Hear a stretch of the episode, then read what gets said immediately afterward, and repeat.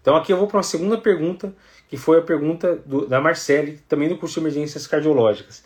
Paciente que nunca usou beta-bloqueador e descobriu uma IC fracionação de 30% e precisou de dobuta, precisou de, de noradrenalina. O que a gente faz com beta-bloqueador? Entra de cara.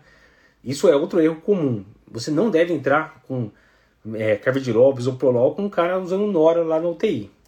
Então o ideal, e todos os trabalhos que testaram isso fizeram é, esse cenário, é esperar sair da agudização. Beta-bloqueador é uma droga fundamental, os validados, né, carvedilol, bisoprolol succinato metoprolol, eles são fundamentais para benefício a médio e longo prazo. Mas você não precisa entrar na UTI, ou não, pelo menos quando está com droga vasoativa.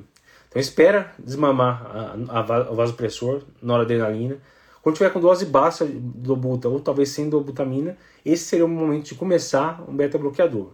Então sempre a gente deve iniciar beta-bloqueador para esse paciente, mas depois que ele saiu dessa fase aguda. Tá? Não precisa de desespero para dar para o paciente na UTI usando Nora.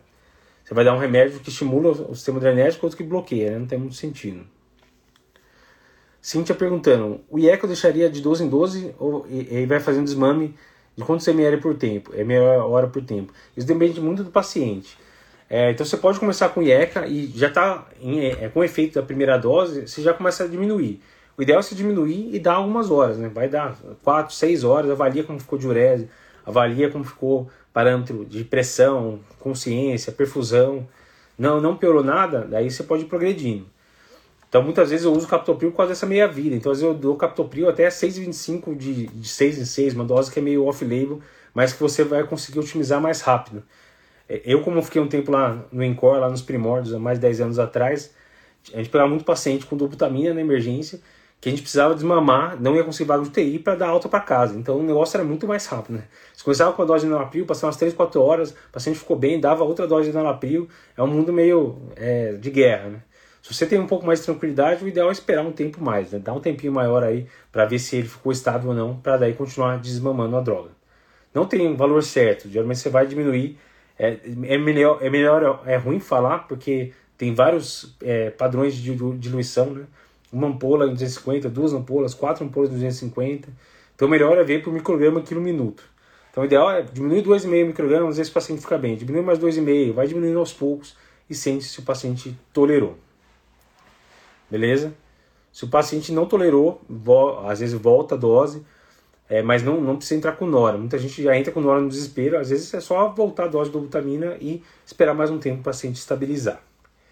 Eu vou falar de um trabalho bem interessante que fala exatamente desse assunto de beta-bloqueador.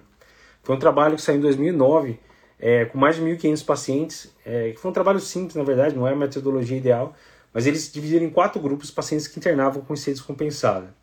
Então, o paciente que estava usando beta-bloqueador e foi de alta com beta-bloqueador, paciente que chegou na emergência sem beta-bloque e que recebeu alta com beta-bloque, ou o contrário, o cara que estava tomando ou não na admissão e na alta ficou sem.